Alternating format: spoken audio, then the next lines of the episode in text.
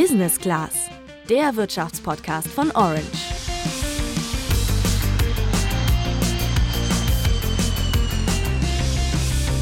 Fakt ist eins.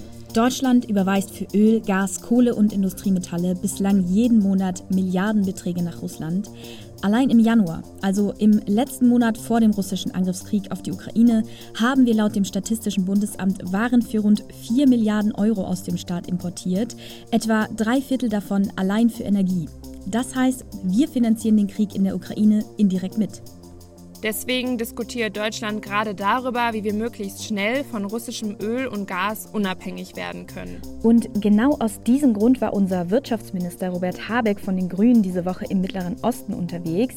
Ziel war es dabei, neue Energiepartnerschaften mit Staaten wie Katar und den Vereinigten Arabischen Emiraten zu knüpfen.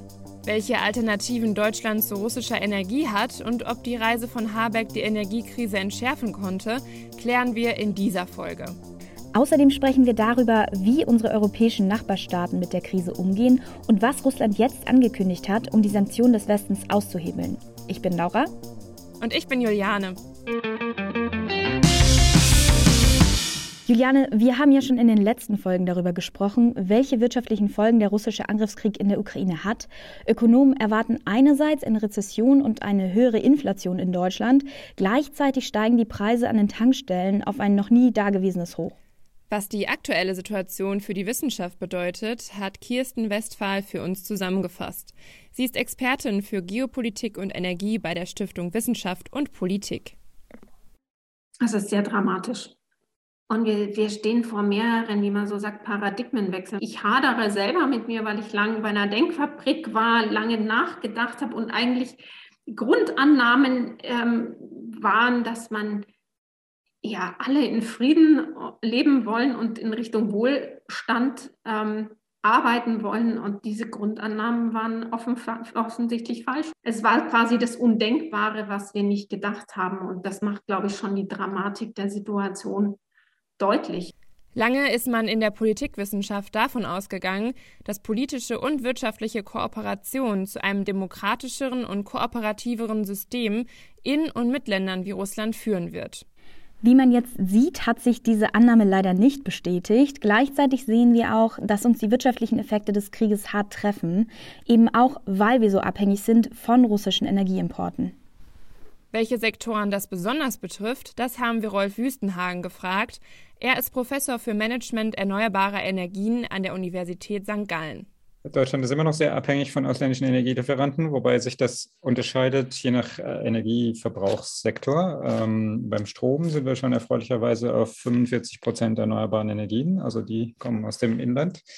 Ähm, bei der Wärme hingegen spielt das Gas noch eine sehr große Rolle und die kommt ja eben aus einer problematischen Region dieser Welt. Ähm, und im Verkehr ist es das Erdöl, was über 90 Prozent äh, des Energieverbrauchs ausmacht. Auch da hängen wir von Importen ab. Wir sind also ziemlich auf Energieimporte angewiesen, insbesondere eben aus Russland. Das Land liefert derzeit fast zwei Drittel des in Deutschland verbrauchten Erdgases und auch der Anteil der russischen Steinkohle in der Stromerzeugung liegt hierzulande bei etwa 50 Prozent. Jetzt mehren sich die Forderungen nach einem Boykott von russischem Öl und Gas, eben um dem Kreml die Kriegskasse nicht weiterzufüllen. Im Energiesektor ist das allerdings nicht so easy. Es wäre zwar schön, wenn ein Embargo, also eine staatlich angeordnete Maßnahme, die den Im- und Export von Gütern aus Russland verbieten würde, tragbar wäre. Ich denke auch, dass es da gerade sowohl in der Bundesregierung als auch in der Gesellschaft einen Konsens gibt. Realpolitisch ist die Lage aber leider eine ganz andere. Die Folgen eines sofortigen Embargos wären vermutlich echt krass. Dabei geht es nicht nur darum, ob Wohnungen, Krankenhäuser, Schulen und Altenpflegeeinrichtungen nicht mehr beheizt werden könnten, das wäre ja schon schlimm genug, sondern auch darum, dass ganze Prozessketten zusammenbrechen könnten. Das betrifft nicht nur die Industrie, sondern auch die Chemie- und Stromerzeugung, die ja auch zu einem großen Teil auf Gas basiert. Und genau deswegen lehnt die Bundesregierung einen Lieferstopp für russische Energie als Sanktion derzeit ab. Sie sagt, dass die Versorgung Europas mit Energie im Moment nur durch russische Lieferungen gesichert werden kann. Eine Abkehr von Russland könnte nicht von heute auf morgen erfolgen. Das ist natürlich schon echt eine unangenehme Realität.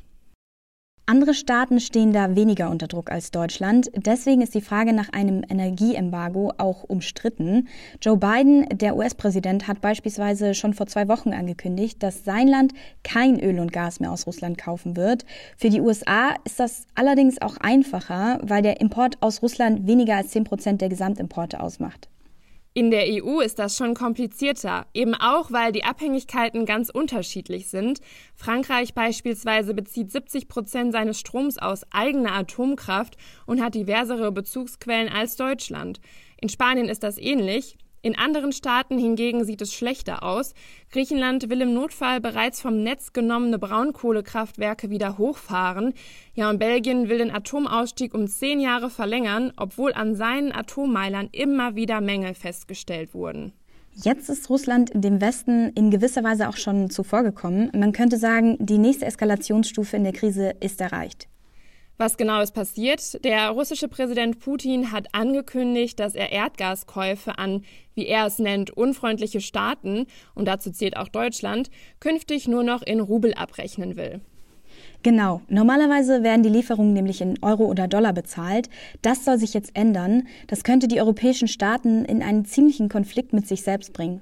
Konkret heißt das nämlich für Energiehändler, dass sie jetzt große Rubelbeträge bei russischen Banken einkaufen müssen, um das Gas zu bezahlen. Das ist schon ein ziemlicher Faustschlag für die Sanktionen, die der Westen ausgesprochen hat, um Russland zu schwächen. Einerseits, es geht hier ja um ziemlich hohe Summen, die gewechselt werden müssen. Das heißt, die Nachfrage nach dem Rubel steigt wieder und somit auch der Wechselkurs. Andererseits werden durch den Wechsel hohe Summen an Fremdwährungen in russische Banken gespült. Beides spielt Russland ziemlich in die Karten, weil es so wieder über mehr Geld verfügt. Wenn die europäischen Staaten jetzt auf Putins Forderung eingehen und die Lieferungen in Rubel bezahlen, unterlaufen sie ihre eigenen Sanktionen. Wie genau die Sanktionen funktionieren, haben wir euch übrigens in der Folge vom 3. März erklärt. Eine Alternative wäre jetzt tatsächlich eben ein Embargo auszusprechen. Da war man sich in der EU bisher allerdings sehr uneinig. Bundeskanzler Olaf Scholz sagt wegen der hohen Abhängigkeit bisher klar Nein zu einem sofortigen Stopp russischer Energieimporte. Was die Bundesregierung aber macht, sie sucht nach neuen Partnern, eben auch, weil man nicht genau weiß, wie es mit Russland weitergeht. Welche Alternativen es gibt, haben wir Kirsten Westphal gefragt. Kurzfristig, ähm, wenn wir über das Erdgas reden, und das ist ja eigentlich das drängendste Problem, dann ähm, ist da leider gar nicht so viel Richtung ähm, Golf, Katar. Äh, die USA. Aber da muss man sagen, die liefern im Moment eigentlich schon zu großen Mengen, auch zum Teil unserer anderen Pipeline-Produzenten, die wir haben, Norwegen, Algerien. Das ist schon fast am Limit, was die liefern. Und da muss man halt gucken, was können wir selber noch mal mehr produzieren. Ähm, und da ist es eigentlich auch in Europa sehr begrenzt, weil wir eigentlich in so Projekte wie die Nord Stream 2 geguckt haben, weil unsere eigenen Felder auch sich erschöpfen. Also es war ja nicht umsonst, dass man Richtung Russland geguckt hat, ähm, sondern es war getrieben durch eben genau die Erschöpfung der eigenen Gasfelder. Um neue Partnerschaften zu knüpfen, war unser Wirtschaftsminister Robert Habeck von den Grünen bereits in Norwegen und den USA. Vergangenes Wochenende ist er mit einer Reihe von Wirtschaftsvertretern dann in den Mittleren Osten gereist. Vor allem ging es bei dieser Reise darum, Gas zu kaufen.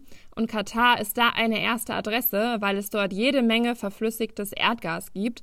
Im Fachjargon nennt man das LNG, also Liquefied Natural Gas. Bei der Reise war auch unser Handelsblatt-Korrespondent Klaus Stratmann dabei.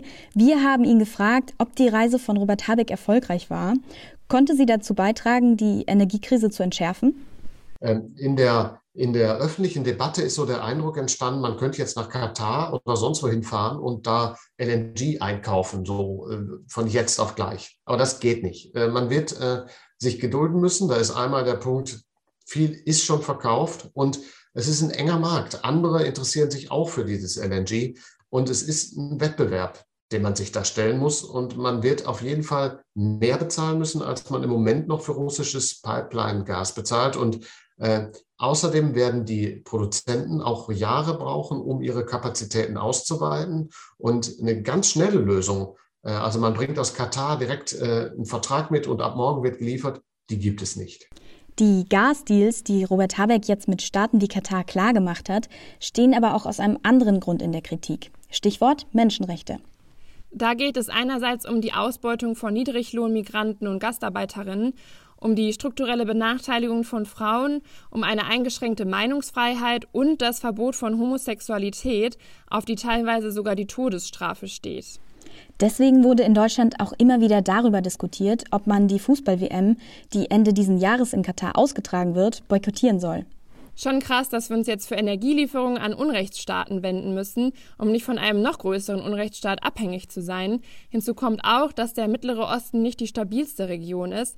Ja, ganz ehrlich, ich frage mich da schon, ob wir nicht direkt in die nächste unkluge Abhängigkeit rutschen. Auch für Robert Habeck war das bestimmt keine einfache Reise. Als Politiker der Grünen handelt er jetzt einen Erdgasdeal mit Katar aus. Auch darüber haben wir mit unserem Kollegen Klaus Stratmann gesprochen. Also, er hat ganz klar und deutlich gesagt, dass er lieber was anderes machen möchte, statt Gas zu beschaffen. Also er würde lieber den Ausbau der erneuerbaren Energien forcieren und da vorangehen und Fortschritte verkünden können. Daran arbeitet er ja auch. Aber jetzt gibt es ein akutes Problem das muss er lösen, das will er lösen. Er hat äh, gesagt, ich bin hier nicht da, um ähm, äh, grüne äh, Themen voranzutreiben in erster Linie, sondern ich will für eine sichere Gasversorgung sorgen. Das ist meine Aufgabe als Wirtschaftsminister. Die Reise von Robert Habeck konnte also nicht dazu beitragen, die Energiekrise kurzfristig zu entschärfen. Mittel- bis langfristig könnten sich aus dem Besuch in Katar allerdings neue Verträge ergeben. Einen ganz wichtigen Punkt, den man, wie ich finde, in der Diskussion nicht vergessen sollte, hat unser Experte für erneuerbare Energien, Rolf Wüstenhagen, noch angebracht. Ich denke, es ist halt wichtig, dass man, dass man jetzt nicht nur das macht, sondern dass man mit dem gleichen, äh, der gleichen äh, Fokussierung eben auch das andere, äh, den, den anderen Weg vorantreibt. Ähm, dass man eben nicht vergisst darüber, dass man jetzt einen schönen langfristigen neuen Lieferanten hat, ähm, dass man eben trotzdem auch noch sieht, es gibt nach wie vor den Klimaschutz. Ähm, der ist jetzt nicht weniger geworden äh, und der wird auch nicht gelöst, indem man das Gas von woanders kauft, sondern der, den kann man eigentlich nur adressieren, wenn man weniger Gas verbraucht. Er sieht die Notwendigkeit im Ausbau erneuerbarer Energien. Bei aller, aller Tragik der jetzigen Situation, ich glaube, vielleicht ist der positive Aspekt daran, dass ähnlich wie zum Beispiel auch nach Fukushima ähm, jetzt halt mehr gesellschaftliche Aufmerksamkeit da ist. Und deswegen glaube ich eben, trotz allem sollten wir uns jetzt auch Gedanken machen darüber, wie schaffen wir es, sorgfältiger mit der Energie umzugehen und uns unsere Energieversorgung auf gesunde Füße zu stellen. Und das ist einheimische erneuerbare Energie. Das ist doch ein gutes Schlusswort und damit sind wir auch schon wieder am Ende einer Folge angekommen. Jetzt würde uns interessieren, wie ihr das seht. Wie kritisch sind die möglichen neuen Gasdeals mit Katar? Sollte Deutschland trotz der Abhängigkeit ein Embargo gegen russisches Öl und Gas aussprechen? Schreibt uns das gerne über unseren Instagram-Kanal orange-by-handelsblatt und wie immer freuen wir uns natürlich auch über eine Bewertung bei Spotify und Apple Podcasts. Und wenn du über alle News von der Börse und aus der Politik informiert bleiben willst, dann schau doch mal auf handelsblatt.com vorbei. Da haben wir ein besonderes Vorteilsangebot für ein Handelsblatt-Abo für dich reserviert. Den Link dazu findest du in den Show Notes. Wir sind dann nächste Woche wieder für euch da. Bis dann, macht's gut. Ciao.